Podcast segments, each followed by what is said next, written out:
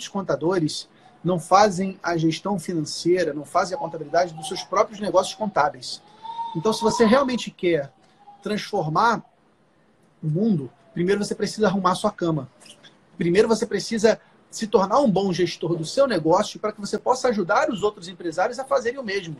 Então, a provocação que eu tenho para você que está nos assistindo, será que você está fazendo a gestão financeira? Será que você está fazendo a, a, governança do seu negócio da maneira correta? Você está usando as ferramentas que você vende?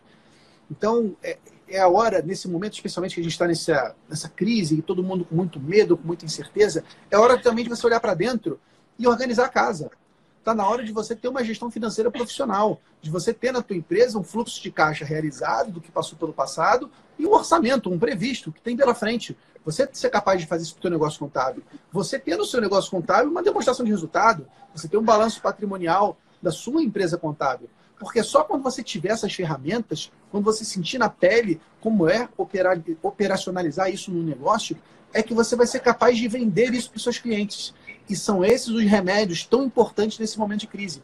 O que o pequeno empresário precisa agora é de clareza, clareza financeira. Nesse momento é quando mais tende a crescer os serviços de consultoria financeira e de terceirização do financeiro, o BPO financeiro.